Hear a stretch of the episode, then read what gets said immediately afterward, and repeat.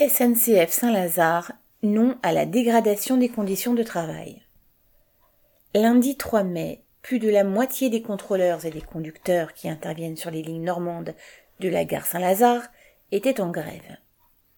Réunis le matin, la trentaine de présents ont dénoncé la dégradation de leurs conditions de travail depuis un an. Sur ces lignes, cela fait plus d'un an que la direction a réduit le nombre de trains et donc imposé du chômage partiel aux cheminots. La direction avait promis un retour à la normale pour le 16 avril.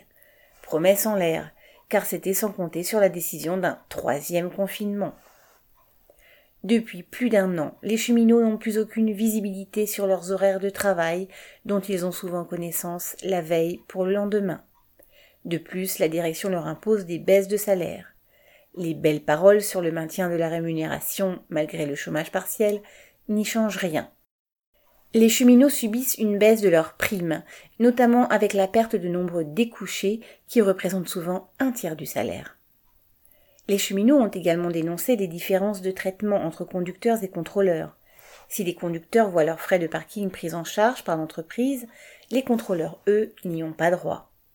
C'est par ces petites mesquineries que la direction essaie de diviser les travailleurs.